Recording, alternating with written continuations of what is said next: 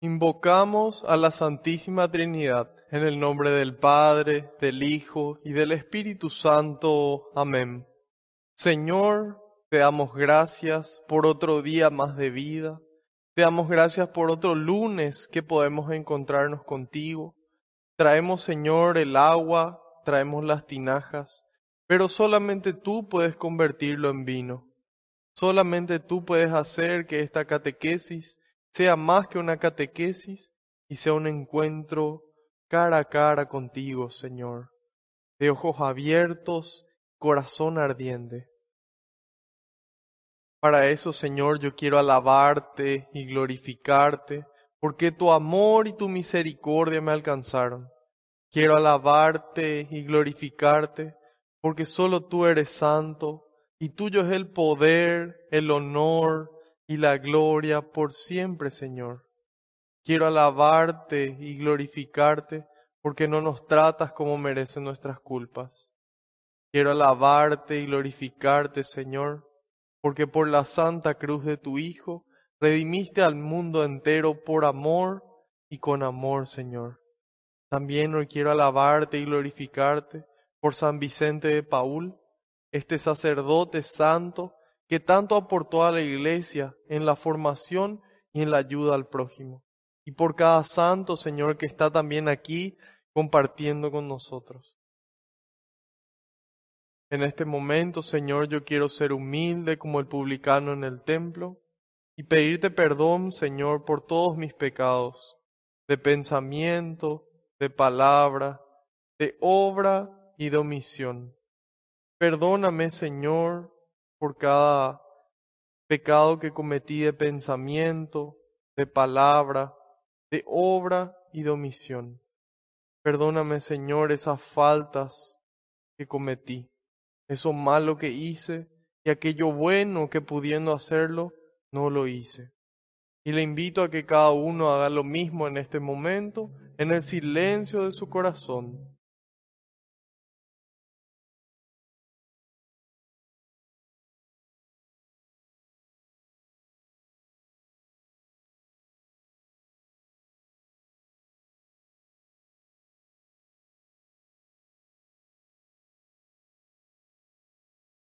Te pido, Señor, que se cumpla tu palabra. Tú dijiste que donde dos o más se reúnan en tu nombre, ahí vas a estar vos presente, Señor. Y nosotros sabemos que aunque no te podamos ver, tú estás aquí entre nosotros, contentísimo de que podamos invertir nuestro tiempo en encontrarnos contigo, con tu palabra, con tu mensaje, con tu amor. Te pido Jesús que tú vayas por delante, que puedas allanar los caminos, que puedas arar la tierra de nuestra mente y nuestro corazón, para que esta semilla que se va a sembrar, que es tu palabra, pueda dar fruto y fruto en abundancia. En algunos el 30, en otros el 60 y en otros el 100%, Señor. Frutos de amor, frutos que permanezcan.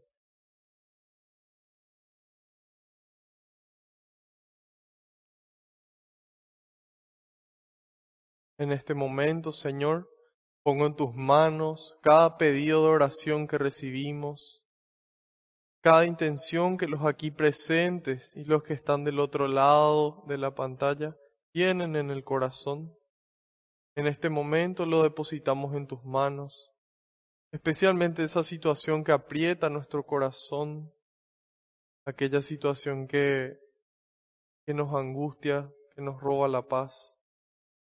En este momento, Señor, lo soltamos. También ponemos en tus manos nuestras alegrías, nuestros sueños, nuestros proyectos. Cada regalo tuyo, Señor, te lo devolvemos con nuestras vidas, junto a, junto a nuestras familias también.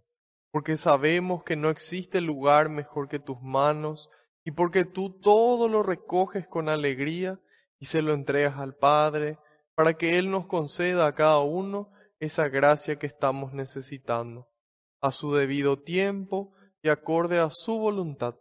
Glorias y alabanzas sean dadas a ti por los siglos de los siglos. Amén. En este momento, queridos hermanos, vamos a invocar al Espíritu Santo, al Espíritu de Dios, para que Él nos ilumine. Decimos de forma pausada, saboreando cada palabra, pidiendo con todo el corazón. Ven Espíritu Santo, llena los corazones de tus fieles y enciende en ellos el fuego de tu amor. Envía, Señor, tu Espíritu, y todo será creado, y renovarás la faz de la tierra. Oh Dios, que aleccionaste los corazones de tus fieles con la ciencia del Espíritu Santo, haz que guiados por este mismo Espíritu, saboreemos la dulzura del bien y gocemos siempre de su divino consuelo. Por Jesucristo nuestro Señor. Amén. Ahora quiero pedirles, queridos hermanos, unos segundos de su tiempo para que puedan interceder por mí ante el Padre. Que todo lo que transmita sea su voluntad con las palabras del Hijo y que sea el Espíritu Santo el que obre con intensidad en ustedes y en mí también.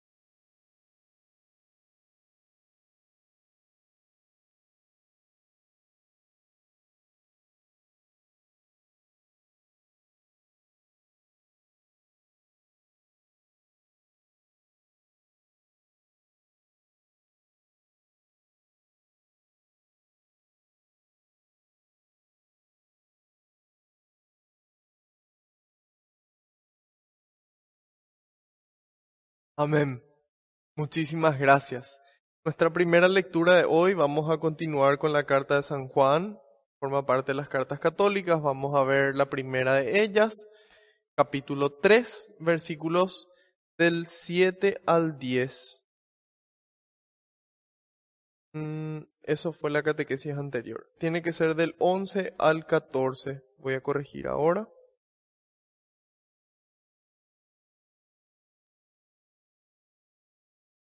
Del 11 al 14. Ok. Estas cartas de San Juan, como ya sabemos, están prácticamente al final de nuestra Biblia. Estas cartas están antes del último libro de la Biblia, que es el libro del Apocalipsis. Y ahí encontramos estas tres cartas cortitas del apóstol San Juan. Así que vamos a, vamos a ello.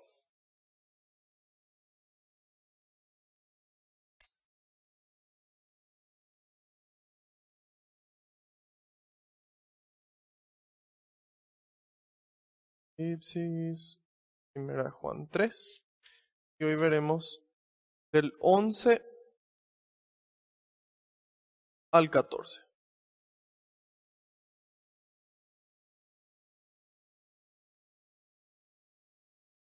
Bien.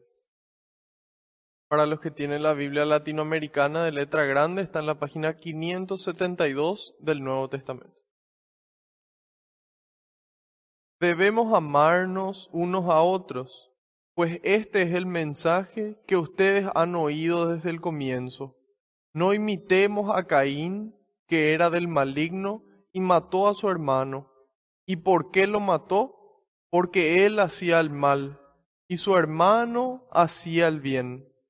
No se extrañen, hermanos, si el mundo los odia, pues el amor a nuestros hermanos es para nosotros el signo de que hemos pasado de la muerte a la vida. El que no ama está en un estado de muerte. Palabra de Dios, te alabamos, Señor. Aquí el apóstol San Juan nos escribe a nosotros como hijos espirituales suyos y nos indica cuál es el camino. Habíamos mencionado antes en esta misma carta que había una forma de reconocer a los hijos de Dios y a los hijos del diablo. Esta forma de, de reconocerlos estaba relacionada con la conducta. ¿Y por qué con la conducta? Sencillo, porque nosotros no tenemos forma de conocer los pensamientos o los sentimientos de las personas a menos que recibamos algún don sobrenatural que nos permita hacerlo. Sin embargo, si no tenemos ese don, solamente los actos es los que sí podemos ver. Por eso nos indicaba a nosotros que podemos actuar como hijos de Dios o como hijos del diablo y que en la forma en la que nosotros actuemos, de esa forma se nos iba a reconocer, aquí nos indica, debemos amarnos unos a otros, pues este es el mensaje que ustedes han oído desde el comienzo. Es decir, no porque está de moda amarnos, no porque sea alguna idea nueva, algún pensamiento, alguna filosofía, sino porque es la enseñanza que Dios nos reveló desde el inicio de los tiempos. Y con mayor énfasis en Jesús. Cuando Él da el nuevo mandamiento, Él dice, ámense los unos a los otros como yo les he amado. ¿Y por qué eso es nuevo? Bien, es nuevo porque cuando nosotros miramos los mandamientos del Antiguo Testamento, vamos a encontrar el mandamiento que dice, amarás a tu prójimo como a ti mismo. Sin embargo, ya habíamos mencionado que este amor puede que no sea un amor puro, un amor sano, un amor santo el que tengamos hacia nosotros mismos y sea ese mismo amor distorsionado el que tengamos hacia otras personas. Sin embargo, Jesús nos dice ya no amarnos, amar al prójimo como a nosotros mismos, sino amarnos unos a otros como Él nos amó, al punto de entregar nuestras vidas el uno por el otro y nos dice que este es el mensaje que recibimos y que por eso debemos nosotros actuar de esa forma, porque es Dios mismo el que nos creó y el que nos indica cómo debemos actuar. Menciona aquí, no imitemos a Caín, que era del maligno y mató a su hermano. Cuando nosotros leemos el capítulo 4 del libro del Génesis, vamos a poder encontrar esta narración donde Caín y Abel eran hermanos. Caín era labrador, él sembraba y cosechaba, y Abel era pastor de ovejas. Y ahí vamos a encontrar cómo, llegado el momento, tanto Caín como Abel le presentan sus ofrendas a Dios. Y según la narración del Génesis, la ofrenda de, Abel fue agradable a Dios a Dios le agradó más la ofrenda de Abel que la ofrenda de, de Caín. ¿Y qué pasa? Ahí hubo una envidia. En lugar de alegrarse Caín por la ofrenda que hizo su hermano y ver cómo mejorar su propia ofrenda para que también sea agradable a Dios, él va contra su hermano y le ataca y le mata a su hermano. Y después viene, viene Yahvé, viene Dios y le pregunta, ¿dónde está tu hermano? Y Caín le dice, no sé, ¿acaso soy yo su guardián? Y ahí nos damos cuenta de que esa misma actitud de, de no preocuparnos por el otro es una actitud muy frecuente hoy en día, siglo XXI, 3.500 años después o, cien, o decenas de miles de años de cuando ocurrió esta narración del, del Génesis. ¿Por qué? Porque decimos, le vemos a una persona y decimos, no, no es mi problema. ¿Acaso, ¿Acaso es mi responsabilidad cuidarle a esta persona que está en la calle o cuidarle a esta persona que yo le veo en mi trabajo? ¿Acaso, acaso es mi responsabilidad? Y cuando nosotros decidimos seguir a Cristo, sí. Porque Cristo cuando nos narra el episodio del buen samaritano dice que estaba caída la persona, estaba herida, y pasan a su lado las personas. No es que el que estaba herido venía junto a ellos, sino que el levita, el sacerdote, pasaban al lado del que estaba caído. Hasta que pasa el samaritano, porque los primeros dos habían pasado de largo, llega el samaritano y le ve a la persona necesitada. Y él se hace prójimo. No es que el otro viene, sino que nosotros, teniendo esa iniciativa que viene de Dios, ese amor que nos empuja desde dentro, nosotros nos hacemos prójimos. Y la respuesta hoy sería, ¿acaso yo soy guardián de mi hermano? Si soy cristiano, sí. Yo soy guardián de mi hermano. A pesar de que no sea mi responsabilidad por, de sangre o, porque, o a pesar de que yo no le quiera a esta persona, sí, es mi responsabilidad tratar de, de ayudarle. Y bueno, en este caso dijimos que una envidia le mata a su hermano. Por, y ahí puede surgir una curiosidad, ¿por qué la ofrenda de Abel fue agradable a Dios y no la de Caín? Porque la ofrenda de Abel fue lo mejor que él tenía. Ahí dice que dio sus primicias, es decir, sus mejores ovejas, él las ofrece a Dios. Sin embargo, Caín lo hizo solamente por obligación. Él tenía que hacer esa ofrenda, entonces él dice, bueno, esto es lo que le corresponde a Dios. ¿Y qué es lo que le agrada a Dios? Que nosotros demos con el corazón alegre. Ni a la fuerza, ni porque alguien nos impone, Así nos dice eh, en una de sus cartas San Pablo. Pueden buscar en qué versículo. Dios ama al que da con el corazón alegre, dice. Y ahí nos damos cuenta de que a Dios le agrada cuando nosotros le damos lo mejor. Dios no quiere nuestras obras, Él no quiere el tiempo que nos sobra. Dios no quiere nuestros últimos años de vida.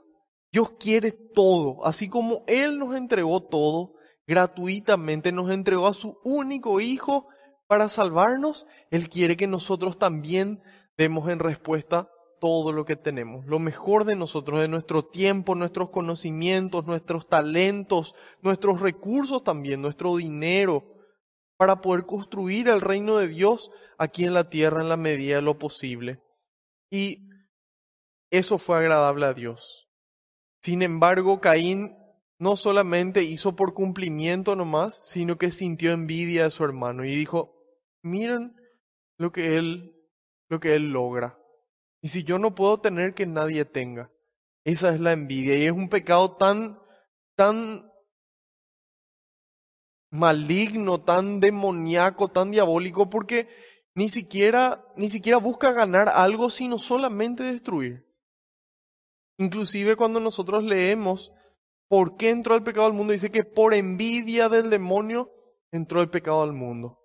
Y ahí nos damos cuenta de qué, qué tan malo es y qué tan importante que nosotros podamos evitar. Hay veces que la envidia se esconde, pero cuando nosotros empezamos a, hilar fino, empezamos a mirar con más detalle nuestra conducta, ahí vamos a poder encontrarle que de repente se manifiesta como un rencor. Tal vez contra las personas que son más inteligentes que yo. Tal vez contra las personas que son más lindas que yo. Tal vez contra alguna persona que tenga más recursos que yo. Tal vez alguna persona que vive en el mundo, que tiene ciertas libertades, entre comillas, que son en realidad libertinajes que yo no tengo. Y yo envidio esa conducta. Sin embargo, estamos llamados a pedirle a Dios que nos muestre esas conductas y que nos ayude a cambiarlas. Y nos dice aquí, no imitemos a Caín que era del maligno. ¿Por qué era el maligno? Porque no le daba a Dios lo que correspondía y porque actuaba en contra de su hermano. Y nos dice a nosotros, amémonos. Si alguien tiene más gloria a Dios que, que esa persona tiene más. Y si yo también quiero más y me esfuerzo más y tal vez, si Dios quiere, lo consigo. Tal vez no, pero no importa, yo me pongo contento por los logros de las otras personas. Y así se produce esta, esta cadena de amor. No imitemos a Caín que era el maligno y mató a su hermano. Nosotros muchas veces matamos también a nuestros hermanos. Algunas veces no le matamos de forma física con algún arma, pero muchas veces sí le matamos con un arma diferente, utilizando simplemente nuestros dedos, publicando comentarios, publicando fotos, difundiendo videos. Tal vez nosotros no hicimos el contenido, pero difundimos y así le matamos a nuestro hermano. Tal vez esa persona se equivocó, como cualquiera de nosotros pudo haberse equivocado, y nosotros le condenamos, le damos una muerte pública. A partir de ese momento que muchas veces ni siquiera estamos seguros si es verdad o no, le matamos a la persona con las cosas que nosotros escribimos. Y es importante que tengamos cuidado, hermanos, porque hoy en día es muy fácil matar a otro. Y sin embargo Jesús nos enseña el camino. Él nos dice, si tu hermano peca, difúndelo en las redes sociales. no, ¿verdad? Bueno, en ese entonces no había redes sociales. Entonces Jesús dijo, si tu hermano peca, súbete a la azotea más alta y grita de ahí su pecado, para que todos lo sepan y a lo mejor así cambie. Tampoco. Cuando nosotros leemos Mateo 13, vamos a poder encontrar ahí la, la corrección fraterna. Jesús dice, si tu hermano peca, repréndelo a solas. Si tu hermano se equivoca, te acercás y le decís, con dulzura y con respeto, diría San Pedro. Mira hermano, esto que estás haciendo está mal. Esto que hiciste hermano, ante los ojos de Dios, no está bien. Y si no te escucha, dice Jesús, de la mano de dos o tres amigos de la persona, a los que tal vez si no te escuchó a vos, le escucha a sus amigos, para que se dé cuenta de su error y pueda cambiar. Porque Santiago en su carta dice que el que rescata a alguien de su mal camino, el que rescata a un hermano de su mal camino, libra un alma de la muerte. Busquen también en dónde está esa cita y subrayen en sus Biblias, no tengan miedo. Por eso es importante la corrección, pero una corrección que busca la conversión, busca la conversión del hermano, de la hermana, no su muerte. Nosotros generalmente queremos su muerte, queremos su castigo, queremos que pague, no que aprenda, no que se convierta. Y ahí nos damos cuenta de que muchas veces nuestra forma de pensar, nuestra forma de, de ser, no va acorde a lo que Jesús nos muestra. Y es por eso que tenemos que primero identificar, pedirle al Señor, Señor, mostrame. Y ahí empezamos a trabajar, ahí empieza ese camino de conversión para poder después ayudarle al otro. Primero yo, primero la viga que tengo en mi ojo y después la paja del hermano. ¿Es importante la paja del hermano? Claro que sí. Eso le impide ver al hermano. Sin embargo, primero tengo que trabajar en mí mismo. Y una vez yo, sanado por el Señor, puedo mirarle al hermano con misericordia. Puedo mirarle como el Señor le miraría. Puedo escucharle como el Señor le escucharía. Y finalmente hablarle como el Señor le hablaría. Eso es lo que el Señor nos pide, que nos amemos los unos a los otros. A veces si no es con una con una red social que matamos, a veces matamos con una mirada. Una mirada es suficiente para que el hermano sienta una muerte en sí mismo. A veces es un gesto, a veces es una palabra, y otras veces sí, en el extremo de, un descontrol de ira, llegamos al punto de quitarle la vida al hermano. Dios quiera que, que nunca nos ocurre eso y, si, y bueno, si es que por algún motivo nos ocurrió, que podamos arrepentirnos. Siempre es buen momento para arrepentirse de los pecados y ese día llega la salvación a nosotros. Ese día, así como saqueo, Señor, yo hoy le voy a devolver a la gente que le robé y le voy a ayudar a los pobres. Yo hoy voy a ayudarle a ese hermano a levantarse. Hoy yo le voy a pedir perdón. Hoy yo voy a ayudar a restituir la fama que yo destruí, que yo públicamente destruí, yo públicamente voy a pedir perdón. Y ese día llega la salvación. Y me voy y me confieso con el sacerdote. Y le digo, Padre, hice esto. Y me humillo a mí mismo contándole al sacerdote. Y claro que nos da vergüenza si es algo malo lo que hicimos. Sin embargo, Dios quiere que seamos humildes. Quiere que aprendamos a ser mejores. Y por eso Él nos pone el sacramento de la reconciliación para borrar todo. Si bien muchas veces los hombres no se olvidan, Dios sí hace borrón y cuenta nueva. Y no solamente un borrón, sino que arranca la hoja y es una hoja nueva. Así es nuestra vida de gracia con el Señor. Por eso es que nosotros estamos llamados a amarnos. Y si por algún motivo matamos, por diferentes rencores, enojos, sentimientos que no pudimos controlar, pedimos perdón a Dios y al hermano y buscamos restituir esa muerte que, que provocamos. Y aquí nos dice, porque él hacía el mal y su hermano hacía el bien. Y vemos este encuentro entre el mal y el bien. San Agustín lo presenta como dos canteras, como dos canteras en, en, su libro La ciudad de Dios. Él dice que hay dos canteras, dos lugares donde podemos trabajar y que van a existir siempre, hasta el fin de los tiempos. La cantera de Dios, en donde amamos a Dios hasta el punto de sacrificarnos a nosotros mismos por amor a Dios, y la cantera del mundo, la cantera gobernada por Satanás, en donde soy capaz de amarme a mí mismo hasta sacrificar al otro. Y vemos eso en esta pandemia. ¿Cuántos gobernantes roban dinero y le dejan sin medicamentos? Otras personas suben los precios de sus medicamentos para aprovecharse de la situación. Y ahí nos damos cuenta de cómo el amor propio es tan grande que me lleva a sacrificarle a otras personas sin importar. Y por otro lado también vemos personas, sacerdotes, por ejemplo, que en esta pandemia perdieron sus vidas rezando por hermanos, amando tanto a Dios que son capaces de renunciar a sí mismos renunciar a sus vidas por amor a Dios y por amor al prójimo. Y esas son las dos canteras. Y en la medida en la que hay dos canteras, yo tengo que elegir en cuál trabajo. Esta es la cantera de corderos, esta es la cantera de lobos. Si es que todos son lobos, ¿quién le come a quién? Nadie. Si todos son corderos, ¿quién le come a quién? Nadie. Pero si hay corderos y hay lobos, el lobo le come al cordero. Si hay luz y hay oscuridad, la oscuridad se abalanza sobre la luz. Y ahí nos damos cuenta de que nosotros muchas veces somos corderos. Aquí en nuestros ambientes, en la iglesia, en, en nuestros ambientes de confort, de comodidad, somos corderos. Sin embargo, cuando tenemos que irnos a algún ambiente, sea nuestro trabajo, nuestra facultad, sea la calle, ahí nos transformamos en lobos. Y entonces somos medio corderos, medio lobos. Y cuando nos vamos aquí nos transformamos en lobos para que no nos persigan. Sin embargo, nosotros nos vamos como corderos entre lobos, dice el Señor.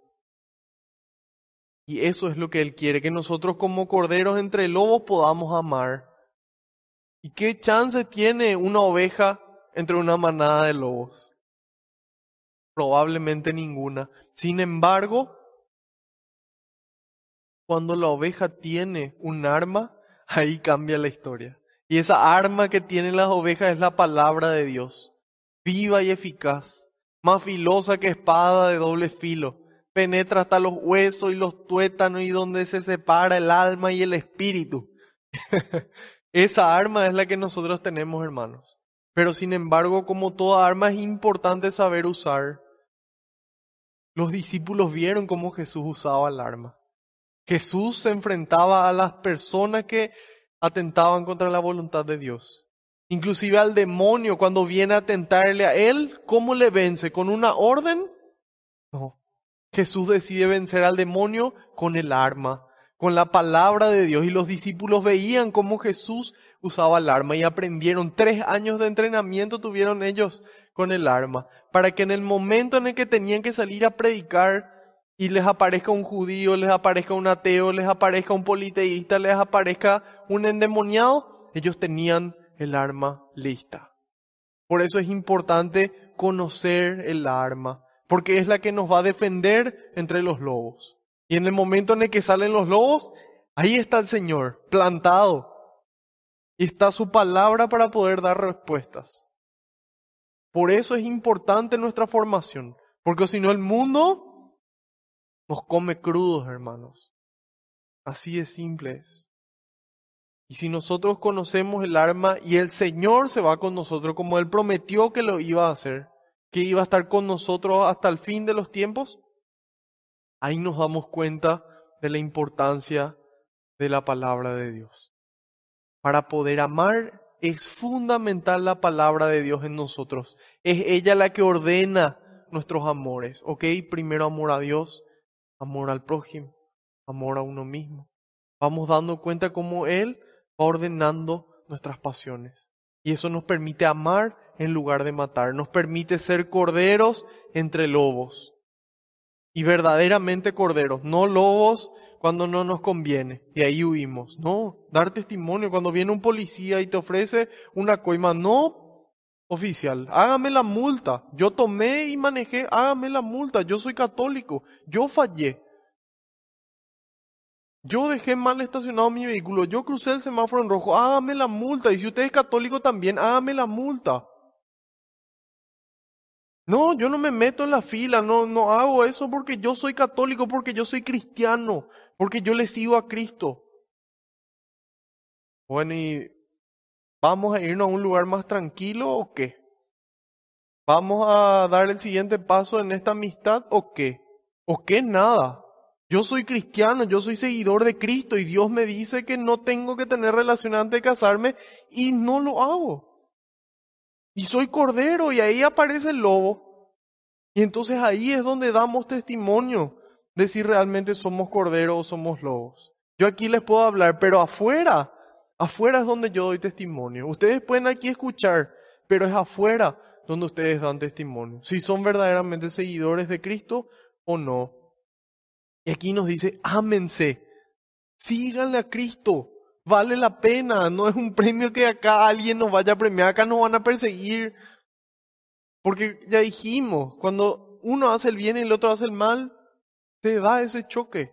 Sin embargo, Jesús dijo, yo no vine a traer la paz, yo vine a traer fuego a la tierra. ¿Y cómo desearía que ya estuviera ardiendo? dijo Jesús. ¿Y ese fuego de qué es? Ese fuego del Espíritu Santo, ese fuego del amor, que se va a enfrentar contra los egoísmos. Vamos a tener que enfrentarnos cara a cara con la corrupción. Y vamos a hacerlo en el nombre de Dios.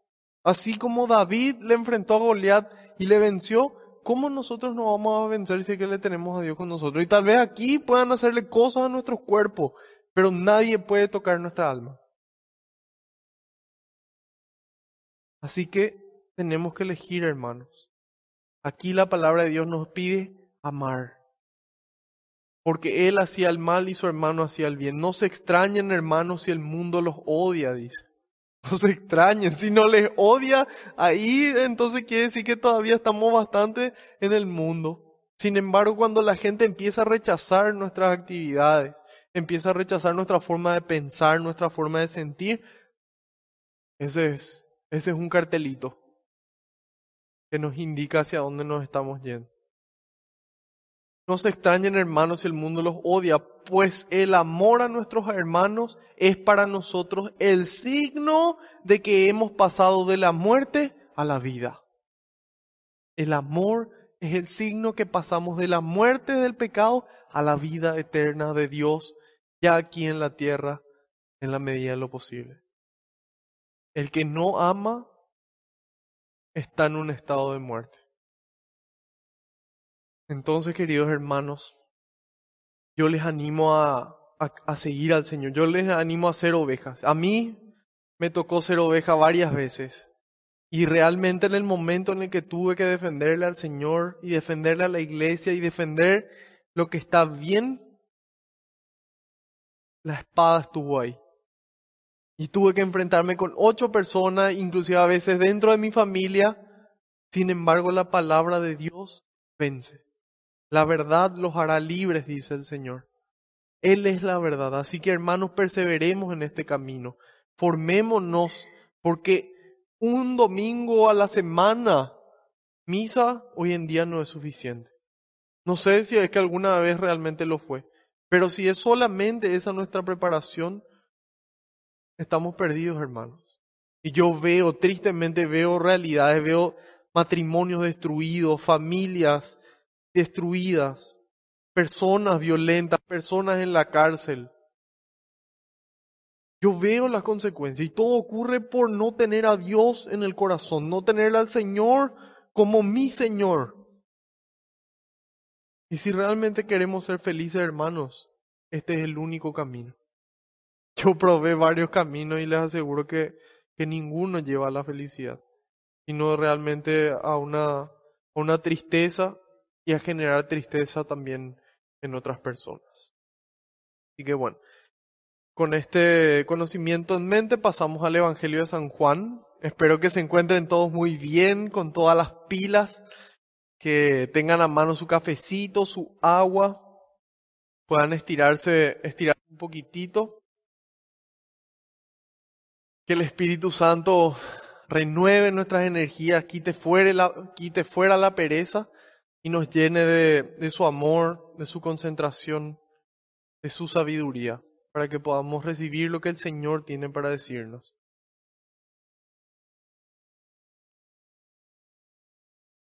Vamos a ver el capítulo 5 en los versículos del 19 al 29.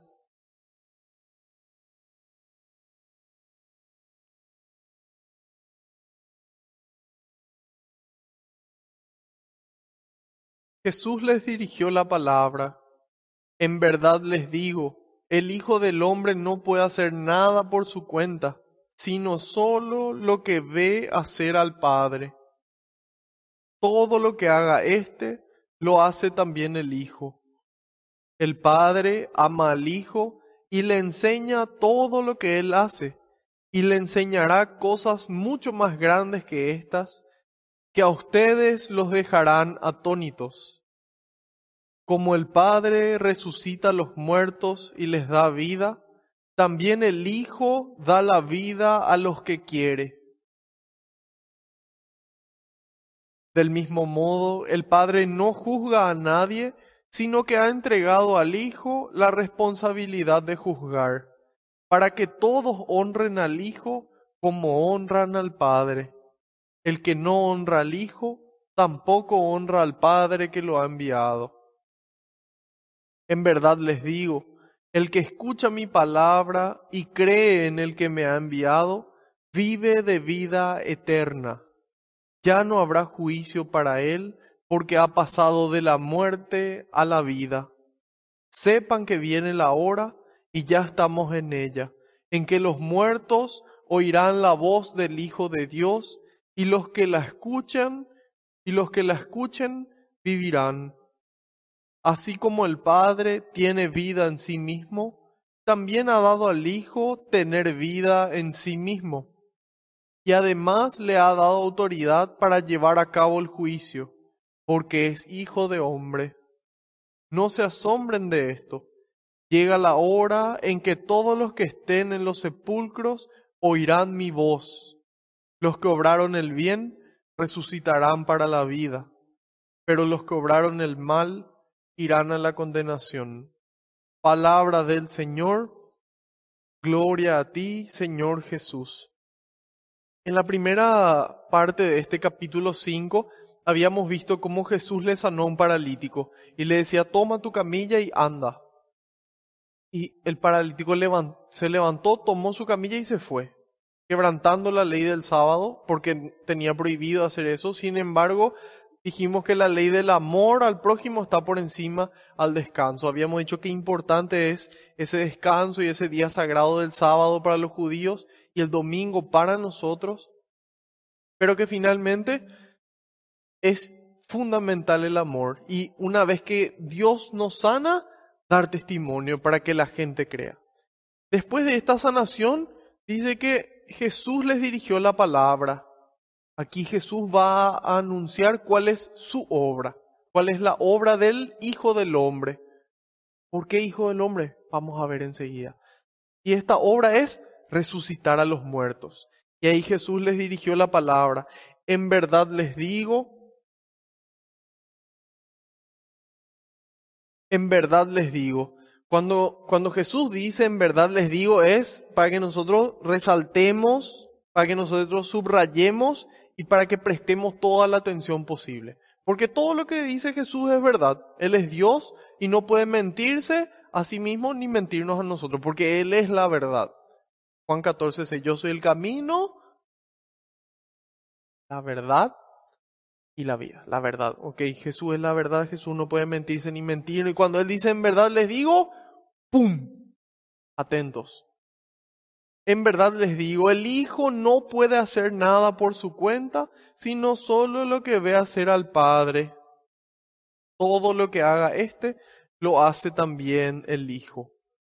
Pareciera que, que aquí hay una limitación de Jesús, que Él solamente puede hacer lo que el Padre, lo que el Padre puede hacer. Sin embargo, no es así.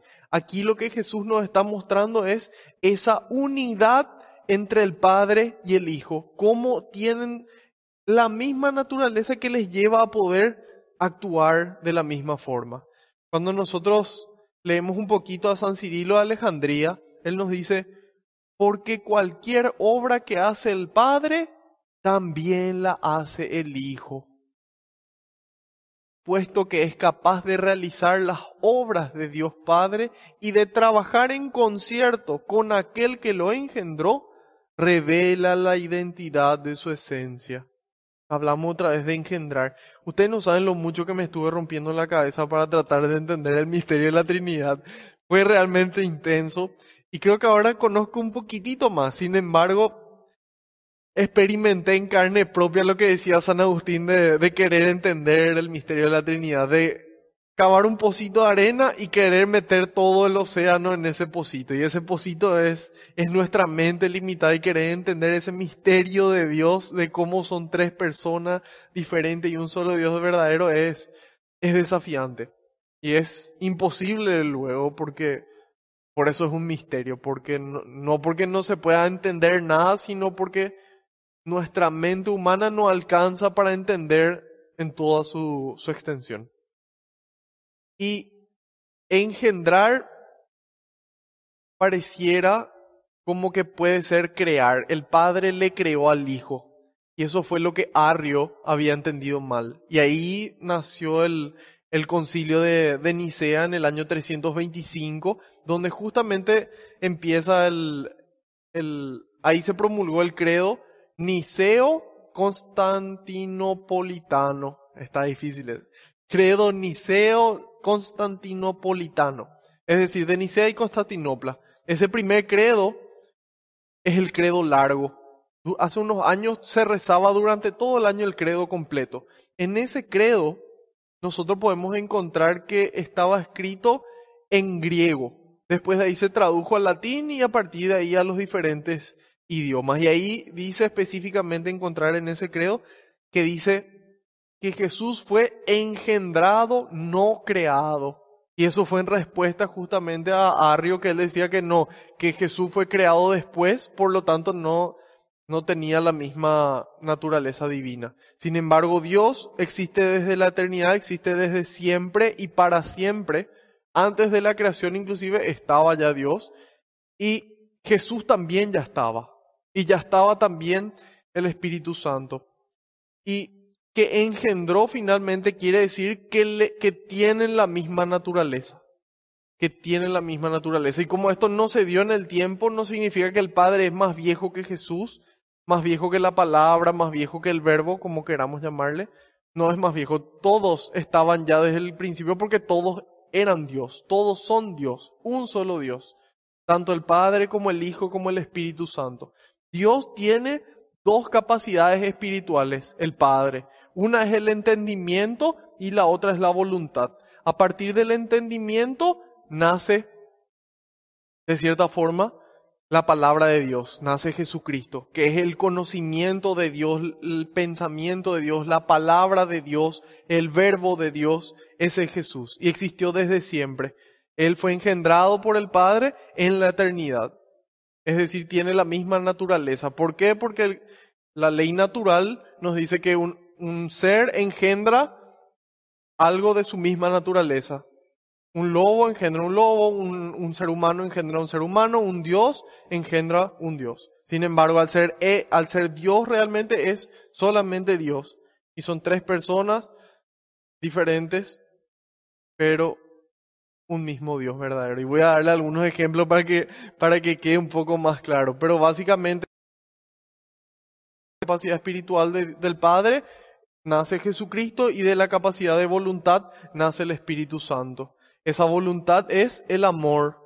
Y el Espíritu Santo justamente se lo define como el amor entre el Padre y el Hijo. Y son las tres personas diferentes, pero por sus relaciones, siendo una única naturaleza divina. Y aquí dice, engendró significa que le otorgó la misma naturaleza, pero desde toda la eternidad. En el Padre, Dios existen las dos capacidades espirituales. Bueno, esto es lo que expliqué recién. Y ahí, tratando de entender, me, me topé con la sabiduría de San Juan Pablo II. En una audiencia general del año 1985, él, él hizo una recopilación pero maravillosa de las diferentes enseñanzas de la iglesia a lo largo de la historia sobre la Santísima Trinidad y fue recorriendo diferentes concilios hasta que después menciona uno en especial que es el concilio de Florencia en donde él expresa una, esta verdad trinitaria con, con estas palabras. El Padre está todo en el Hijo. El Padre está todo en el Hijo todo en el Espíritu Santo. El Padre Yahvé está todo en el Hijo y está todo en el Espíritu Santo. El Hijo está todo en el Padre y todo en el Espíritu Santo. El Espíritu Santo está todo en el Padre y todo en el Hijo. Las tres personas divinas, los tres distintos, entre comillas, siendo puras relaciones recíprocas, es decir, relaciones entre ellos, ida y vuelta, son el mismo ser, son el mismo ser, la misma vida, el mismo Dios. Bueno, espero que, que no le haya confundido más de lo que le aclaré, pero vamos a ver un ejemplo que pone San Agustín que va a traer un poco más de luz todavía. Y ahí cerrando con, con San Cirilo, para que no parezca igual en poder al Padre, sino que tenga la misma mentalidad en todas las cosas. No solamente que tenga el mismo poder, sino que tenga la misma mentalidad. Por eso todo lo que hace el Padre, también lo hace el Hijo. Tiene la misma mentalidad y una sola voluntad. Jesús dice que no puede hacer nada por sí mismo, sino lo que ve hacer al Padre. Y este tiene que ser nuestro norte, hermanos que todo lo que nosotros podamos hacer aquí en la tierra sea lo que nosotros vemos al Padre hacer. Pero el Padre espiritual, ¿cómo, cómo hacemos? Ah, bueno, tenemos, tenemos la solución. Todo lo que vimos a Jesucristo hacer, entonces nosotros lo hacemos. ¿Por qué? Porque el que ve a Jesús, ve al Padre. Eso es lo que Jesús le dijo a, a Felipe. El que me ve a mí, ve al Padre. Ok, yo busco hacer todo lo que Jesús haría me aparece una situación, ¿cómo pensaría Jesús en esta situación? ¿Cómo sentiría Jesús en esta situación? ¿Cómo miraría Jesús? ¿Cómo le miraría a esta persona Jesús en esta situación? ¿Cómo le escucharía Jesús a esta persona? ¿Cómo le hablaría a esta persona.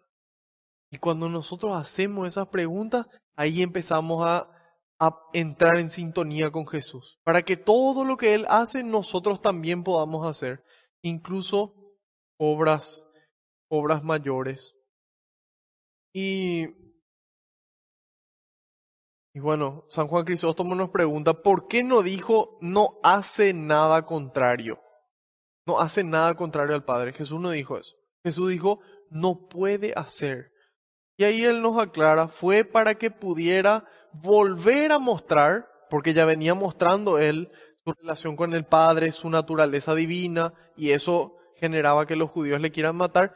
Bueno, aquí quería volver a mostrar esa invariabilidad, esa falta de variación y exactitud de la igualdad pues la expresión no le atribuye debilidad, al contrario muestra su gran poder. Es decir, esa exactitud con el Padre. Lo que el Padre hace, yo hago. Lo que Cristo hace, yo hago. San Juan, en el capítulo 10, vamos a verlo en, algunos, en algunas semanas, en el capítulo 10, versículo 30 dice Jesús, yo y el Padre somos una sola cosa.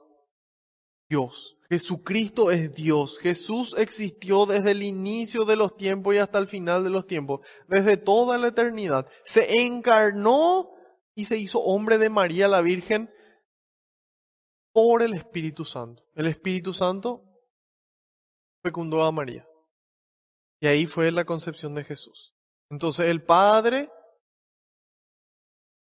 que ya había engendrado a Jesús, eso es porque tenía la misma naturaleza, eventualmente Jesús se encarna, se hace hombre por el Espíritu Santo. ¿Y qué son los tres? Son una misma cosa, son Dios, son Dios. Ellos son Dios. Aquí viene el ejemplo de, San Agustín que nos va a ayudar. Dice él, una llama, una llama de fuego, no, no el animal que dice, hola, ¿qué hace? No, eso no. dice, una llama de fuego, una llama temporal, genera luz temporal. Yo prendo fuego, ilumina, emite luz. Y él dice, una llama temporal genera luz temporal, porque la llama generadora tiene la misma duración que la luz que genera. Yo prendo, inmediatamente es la luz. En el mismo tiempo está la luz y está la llama. Yo apago la llama y en ese instante, en el momento en que se va apagando la llama, se apaga la luz. Y dice él, la llama no precede, no viene antes en el tiempo a la luz que genera. Más bien la luz comienza desde el instante en que comienza la llama. Dame una llama sin luz, dice él. Dame una llama de fuego sin luz y te doy Dios Padre sin Dios Hijo. Y ahí entendemos como esa llama de fuego que uno prende, uno tiene la llama, inmediatamente se ve la luz y también hay calor. Y ahí podríamos poner al Espíritu Santo y son como diferentes partes del mismo, del mismo Dios. Dios Padre, Dios Hijo, Dios Espíritu Santo. La llama, la luz, el calor. Y ahí nos damos cuenta, ok, son, son uno solo. Misma naturaleza, mismo poder, mismas acciones. Cerramos paréntesis de la Trinidad un ratito. El Hijo no puede hacer nada por su cuenta, sino solo lo que ve hacer al Padre. Ejemplo para nosotros. Todo lo que haga éste lo hace también el Hijo. El Padre ama al Hijo y le enseña todo lo que Él hace. ¿Qué decía Jesús? Yo ya no les llamo amigos, yo ya no les llamo siervos, yo les llamo amigos, porque yo ya les di a conocer, yo ya les enseñé todo lo que el Padre me reveló a mí. Es decir, nosotros podemos conocer a ese Dios invisible, todopoderoso, a través de Jesús visible. Y a través del testimonio que dejaron todos sus, sus discípulos. Jesús todopoderoso también, evidentemente. Si Dios es todopoderoso, llamándole así al Padre, Jesús también es todopoderoso. Y aquí dice, como el Padre el Padre ama al Hijo y le enseña todo lo que Él hace. Jesús nos ama nosotros, te ama a vos y a mí, a vos y a mí, y por eso nos enseña todo lo que el Padre le mostró a Él. Y dice, y le enseñará cosas mucho más grandes que estas, más que la sanación de un paralítico. Y vamos a ver más adelante que va a hablar de la, de la resurrección, en el último versículo prácticamente, en el 28. Y dice, que a ustedes los dejarán atónitos. Y ellos se quedaban impresionados por el paralítico que caminaba. Imagínense cuando los muertos se levanten de sus tumbas para el juicio final. Y, y bueno, en el 21 continúa, como el Padre resucita a los muertos y les da vida, también el Hijo da vida a los que Él quiere. Da vida a los que Él quiere. Aquí la pregunta sería, ¿A quién quiere dar vida a Jesús? ¿A quién quiere dar vida a Jesús? Y nosotros podemos conocer eso conociendo la voluntad del Padre, porque el que ve a Jesús ve al Padre. El que conoce la voluntad del Padre, conoce la voluntad de Jesús. Primera carta de Timoteo, capítulo 2, versículo 4. Quiere que todos los hombres se salven, todos, y los violadores, y los asesinos, y los corruptos, y los y los adúlteros y los fornicadores y las personas que tienen tendencias sexuales que son desordenadas y las personas que comen en exceso y las personas que no cuidan su cuerpo y las personas que, que practican la brujería y el satanismo y las personas que son ateas. Todos. Dios quiere que todos nos salvemos. Quiere que todos los hombres se salven y lleguen al conocimiento pleno de la verdad. Por eso se nos revela, por eso le eligió a Abraham y a, los, y los patriarcas y a los profetas y a los jueces y a los reyes. Porque nos ama, porque quiere que le conozcamos, quiere que todos sepamos qué es verdad, quién es la verdad y que todos nos salvemos, que todos nos salvemos. Jesús mismo dice en el Evangelio de Mateo, en el capítulo último, en el 28, en el versículo 19, dice, vayan por el mundo y hagan que todos, que todas las naciones sean mis discípulos. Eso es lo que Dios quiere. Ok, ya sabemos, ya sabemos qué es lo que Dios quiere. ¿A quién quiere darle vida? A todos. Yo vine a darles vida y vida en abundancia. Y nos eligió, hermano, a ustedes y a mí, a vos y a mí, para que nosotros le llevemos a Él para después de encontrarnos personalmente con el Señor, llevemos su amor. Eso es lo que Él quiere. Y, y eso le va a dejar atónita a la gente. La forma en la que nosotros vivimos nuestro cristianismo, la forma en la que nosotros tenemos esa cultura eucarística en nuestra vida, en donde la Eucaristía es lo más importante y de ahí salimos a denunciar, de ahí salimos a amar, eso es lo que les va a dejar atónitos. En otras traducciones dice asombrados, maravillados. Y así tiene que ser nuestra vida. Esa tiene que ser nuestra vida. Porque Jesús quiere que así sea. Y dice, como el Padre resucita a los muertos y les da la vida, también el Hijo da la vida a los que Él quiere. Él quiere darnos vida a nosotros y que después nosotros le llevemos a Él para que le dé vida a todas las personas. Del mismo modo que el Padre no juzga a nadie, sino que ha entregado al Hijo la responsabilidad de juzgar para que todos honren al Hijo como honran al Padre.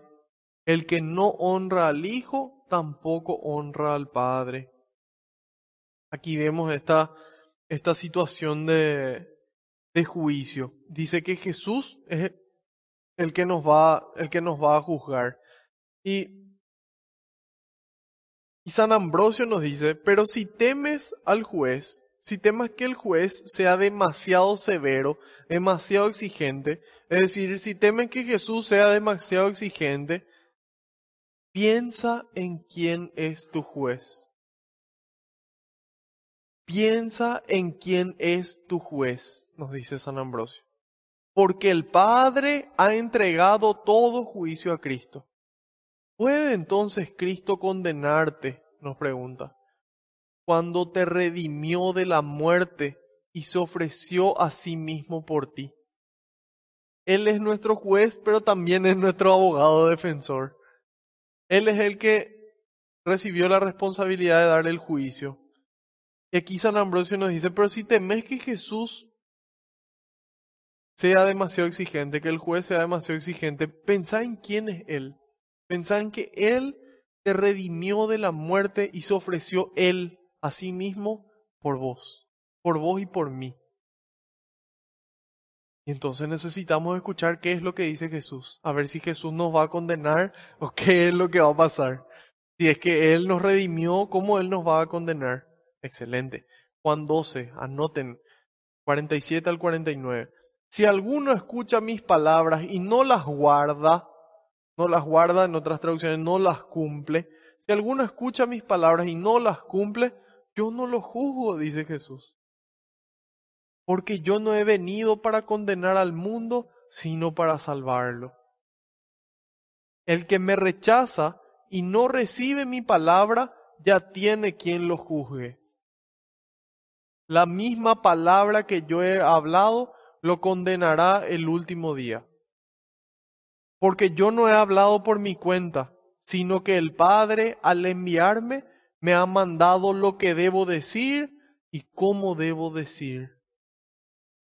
Yo sé que su mandato es vida eterna y yo entrego mi mensaje tal como me lo mandó el Padre. Wow. Entonces Jesús no nos va a condenar. Claro que no, Él vino a salvarnos, pero las palabras que Él nos dijo, cuando nosotros decidimos rechazar, cuando nosotros libremente decimos, ¿sabes qué? Yo prefiero hacer esto que da más gusto, yo prefiero hacer esto que es más fácil.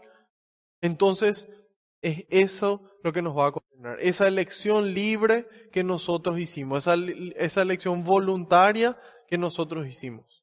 Por eso que es importante esforzarnos por cumplir. Y ese esfuerzo solamente vamos a poder cumplir cuando tengamos una amistad con Cristo. Cuando sea nuestro amigo Jesús.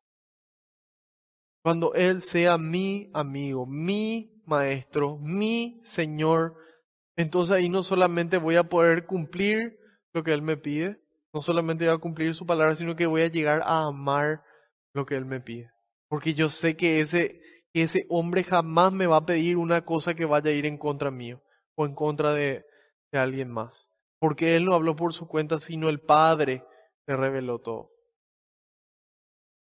Todo lo que el Padre le mandó decir, cómo le mandó decir. Entonces ya conocemos el juicio que nosotros tenemos que honrarle al juez porque Él es el que nos salvó y porque Él va a ser nuestro, nuestro abogado y darle gracias porque Él nos avisó de todo esto. Porque el que avisa no traiciona, dice un dicho.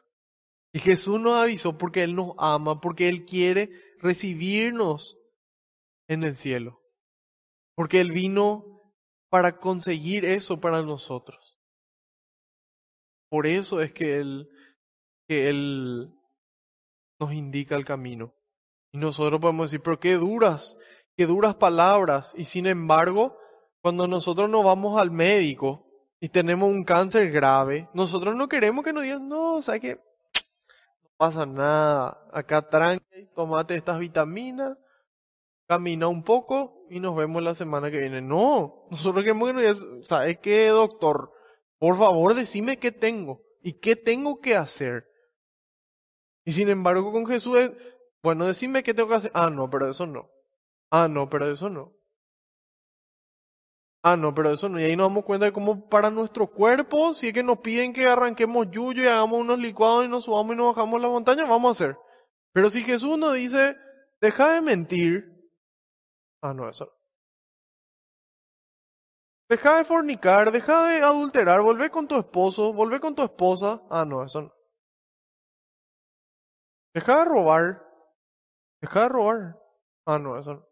Él es el médico del alma, no solamente del cuerpo, que también lo es, sino del alma. Él busca que nuestra, nuestra vida eterna se conserve, que esa salvación que Él nos consiguió podamos guardar.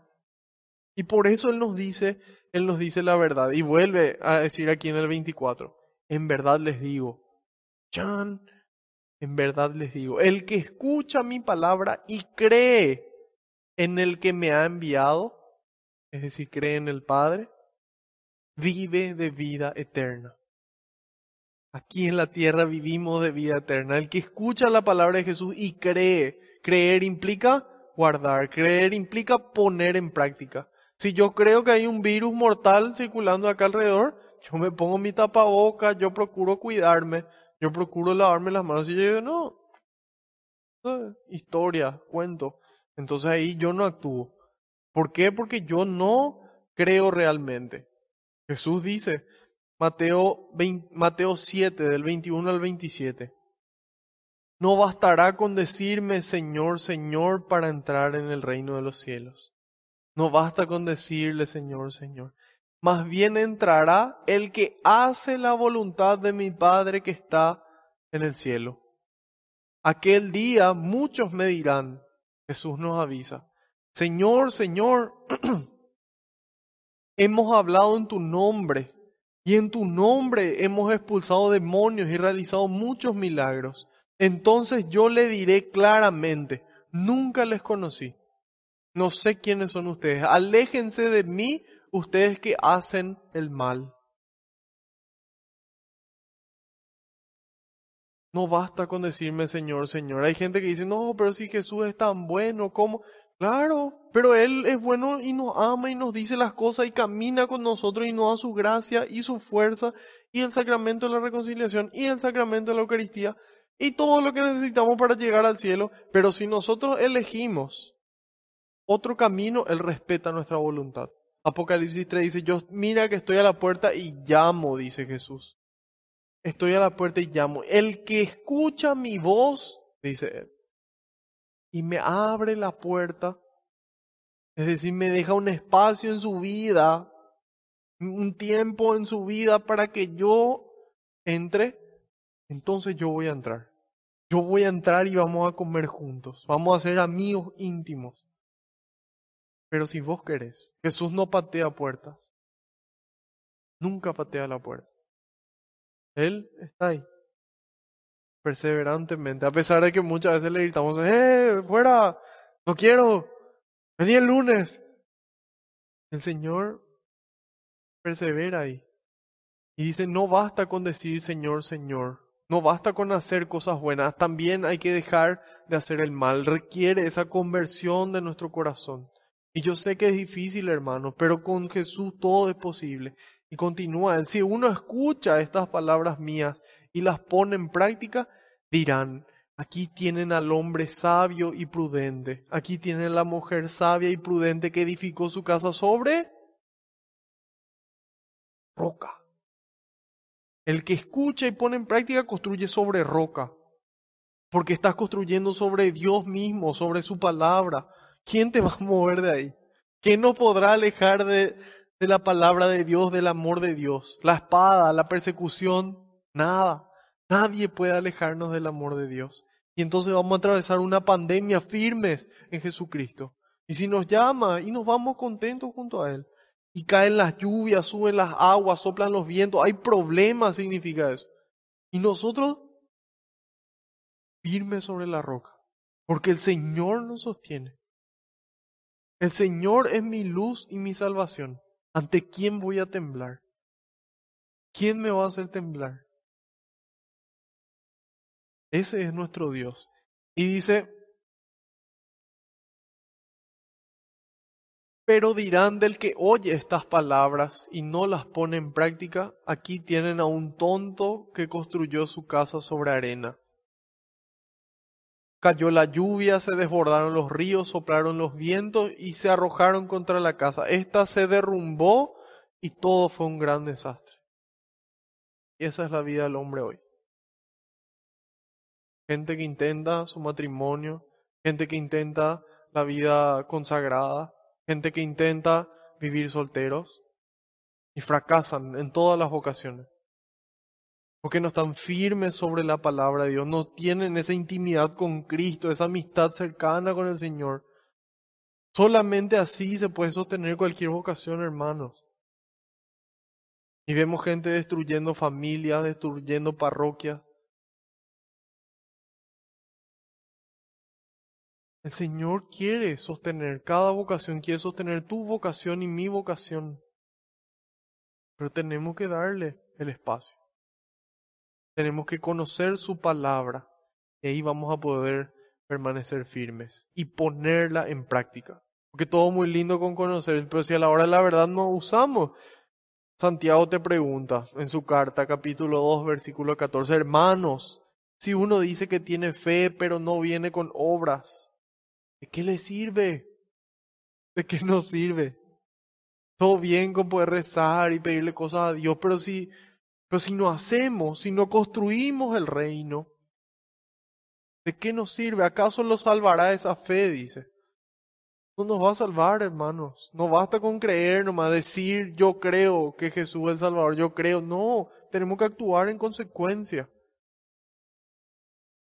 Dice él, si un hermano o una hermana no tiene con qué vestirse ni qué comer, y ustedes le dicen que, que te vaya bien, Caliéntense y alimentense sin darles lo necesario para el cuerpo. ¿De qué, ¿De qué les sirve eso? Lo mismo ocurre con la fe, dice. Si no produce obras, es que está muerta. Y sería fácil decirle a uno, tú tienes fe, pero yo tengo obras. Muéstrame tu fe sin obras, que yo te mostraré mi fe a través de las obras. Yo puedo decir que yo creo en Jesucristo, pero mi vida dice lo mismo. Mi vida dice lo mismo. Esa es la pregunta.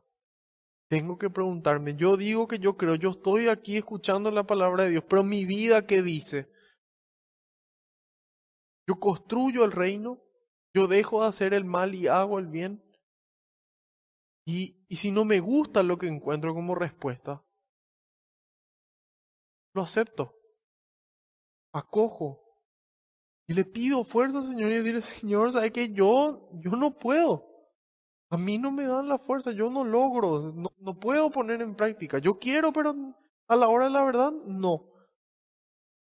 Y ahí el Señor va a demostrar su poder. Porque en nuestra debilidad es donde se perfecciona el poder de Dios. En nuestra debilidad es donde se ve lo que Dios puede hacer en nuestras vidas.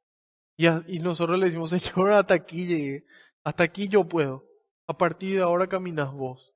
Y ahí el Señor va a obrar en nuestras vidas. Y vamos a ver en carne propia lo que el Señor puede hacer en nuestras vidas cuando nosotros le damos las riendas de nuestras vidas. Y ahí empiezan, em, empiezan a dar frutos las oraciones. Empieza a transformarse en obras. Empiezo a enseñar, empiezo a construir, empiezo a ayudar, empiezo a donar. Empiezo a comprometerme con construir el reino de Dios. Por eso, no el que dice, Señor, Señor, no soy, yo hice esto, pero sigo teniendo acá esto debajo de la alfombra. No, yo quito debajo de la alfombra, lo coloco ante Dios y le digo, Señor, esta es mi podredumbre. Señor, esto es. Yo sé que vos conocés, pero, pero te muestro igual. Ayúdame. Y todavía no logro, pero persevero ahí.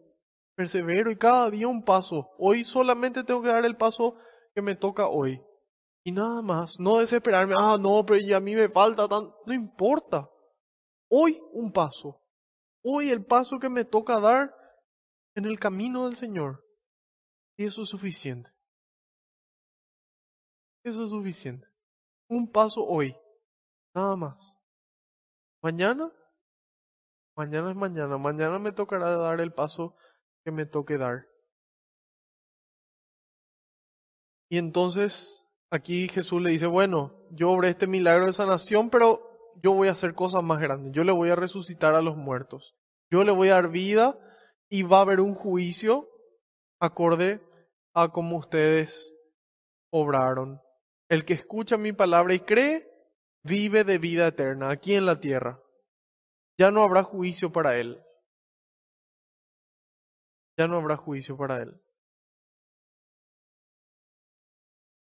Y Crisóstomo, siempre detallista, nos aclara y nos dice, el que escucha mi palabra y cree en el que me ha enviado. Porque Jesús nos dice, y, y cree en mí. Otra vez, porque Jesús no quiere el crédito. Jesús no quiere su vanidad. Él no quiere su vanagloria, su arrogancia. Él no le interesa eso. Él podría decir creer en mí. Sin embargo, él dice creer en el que, en el que me envió. Porque Jesús sabía que ellos creían en el Padre. Él estaba hablando a los judíos también. Los judíos creen en Yahvé. Y le dice, si escuchan mis palabras y creen, van a creer en aquel que me envió. Sepan que viene la hora y ya estamos en ella, en que los muertos oirán la voz del Hijo de Dios y los que la escuchen vivirán.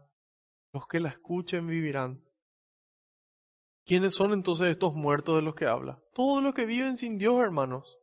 Todos los que viven sin Dios no tienen vida en ellos, y mucho menos vida eterna, porque Dios es la fuente de vida. Dios es la fuente de vida. y aquí dice, ya no habrá juicio para él.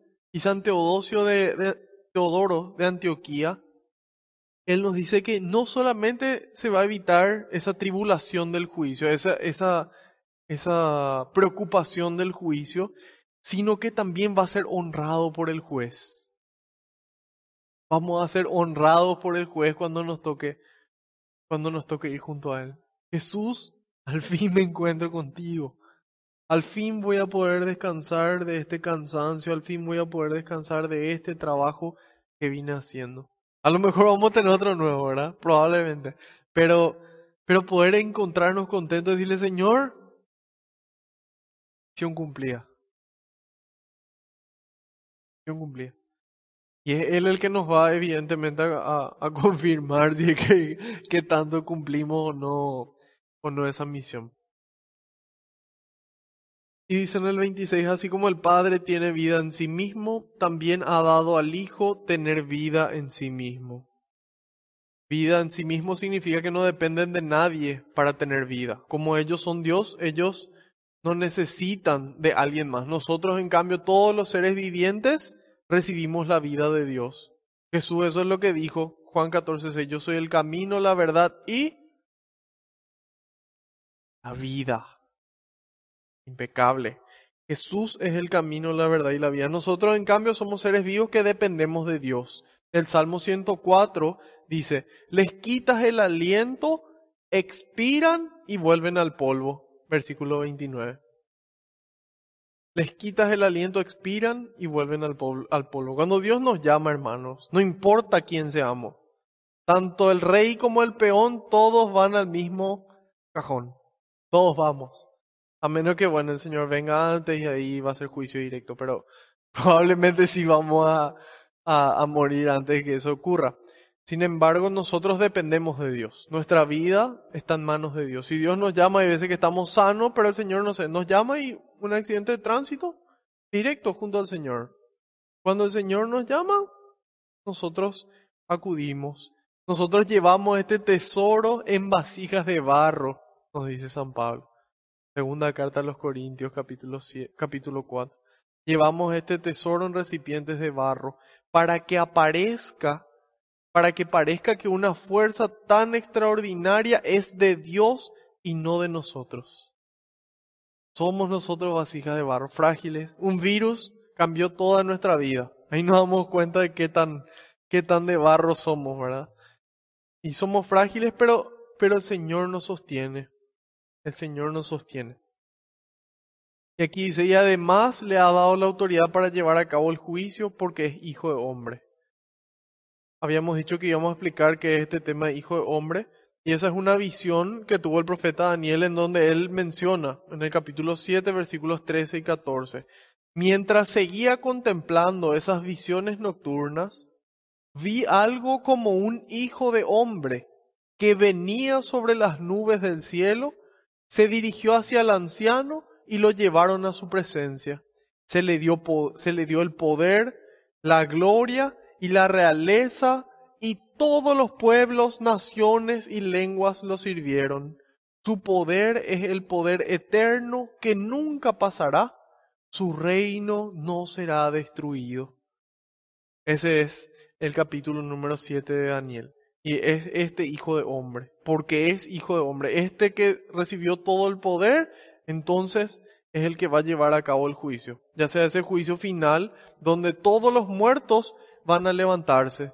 Todos vamos a levantarnos, algunos para la vida eterna, otros para la vida para la muerte eterna. Nuestros cuerpos van a ser cuerpos glorificados donde ya no sangran. Y si hay personas, por ejemplo, que perdieron parte de su cuerpo, ya sea por accidentes o alguna enfermedad, van a ser reconstituidos. Y esos bebés que fueron abortados, que no llegaron a tener un cuerpo, esos bebés van a tener un cuerpo completo. Y eso es lo que nos espera. Vamos a poder comer y vamos a poder atravesar la materia, así como, así como Jesús lo hizo. Cuando estaban encerrados sus discípulos, Él con su cuerpo glorificado atraviesa las puertas y se hace presente con ellos. Y le dice, la paz esté con ustedes. Nosotros también vamos a poder hacer eso. Y eso es lo que nos espera después de ese juicio final. Sin embargo, si nosotros morimos antes de que ocurra ese juicio final, nuestro cuerpo, la dimensión corporal por algún extraño misterio se separa de nuestra alma nuestra alma va al, juicio personal, donde presentamos esas obras que libremente hicimos. Y en base a eso Jesús, Jesús nos responde. ¿Y qué quiere Dios, queridos hermanos? Él quiere respondernos, bendito de mi Padre, bendita de mi Padre. Como dice en Mateo 25, paso a ocupar el lugar que fue reservado para vos desde el inicio de los tiempos desde el inicio de los tiempos. Y aquí nos dice en el 28, no se asombren de esto, llega la hora en que todos los que estén en los sepulcros oirán mi voz. Los que obraron el bien resucitarán para la vida, pero los que obraron el mal irán a la condenación. Claro. Entonces es esto a lo que Jesús se refería cuando les dijo, yo voy a obrar cosas más grandes. El Padre les va a enseñar o me va a enseñar a mí, dijo Jesús, cosas que yo voy a hacer.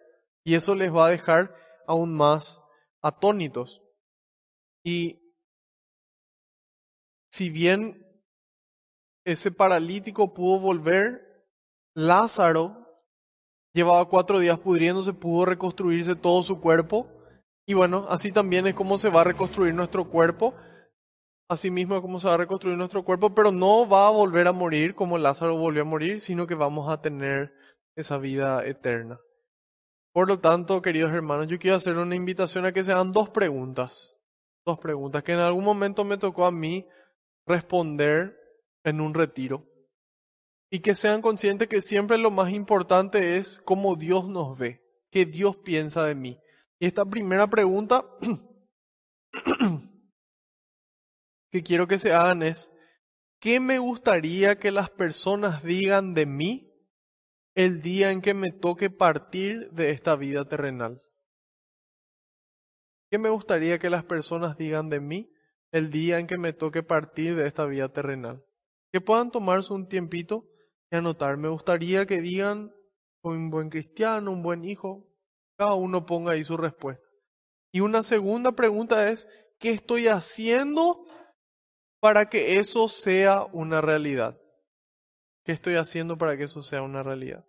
Yo sé mis respuestas y es importante que cada uno sepa sus respuestas, teniendo en cuenta siempre qué es lo que Dios quiere para nosotros. Dios quiere que todos nos salvemos, así arrancamos esta catequesis y lleguemos junto a Él. Volvamos de vuelta a casa y Él nos abrace y nos quedemos en su casa para siempre. Y ánimo hermanos, el Señor camina con nosotros, tenemos la palabra de Dios que nos ilumina y de esta forma es como vamos a construir el reino. Es como siendo amigos con Jesús, con esa vida de oración, esa vida de sacramento, esa vida de palabra de Dios, de comunidad con otras personas, de caridad para con el prójimo, se van a abrir las puertas del cielo para nosotros. El Señor va a abrir las puertas de su casa para acogernos hasta el final.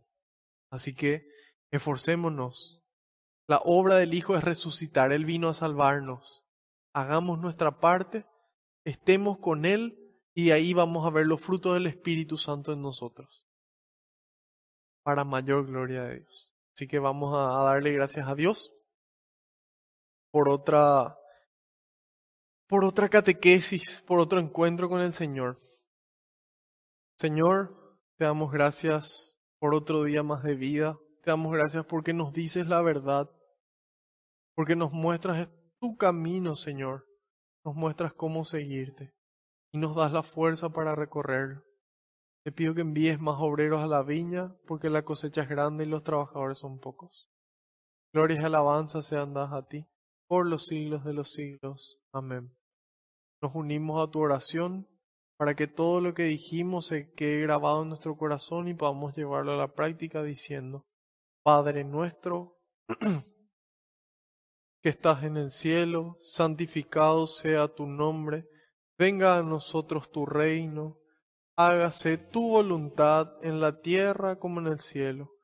Danos hoy nuestro pan de cada día, perdona nuestras ofensas, como también nosotros perdonamos a los que nos ofenden no nos dejes caer en la tentación y líbranos del mal. Amén.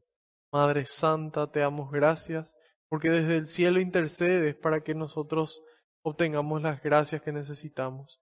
Siempre nos muestras el camino a tu Hijo para que podamos hacer lo que Él nos diga. Y nos amas y te preocupas por nosotros para que en el día que nos llames, así como decimos, ruega por nosotros ahora y en la hora de nuestra muerte. Gracias, Madre. Y te decimos todos juntos, Dios te salve María, llena eres de gracia, el Señor es contigo, bendita tú entre todas las mujeres, y bendito es el fruto de tu vientre, Jesús.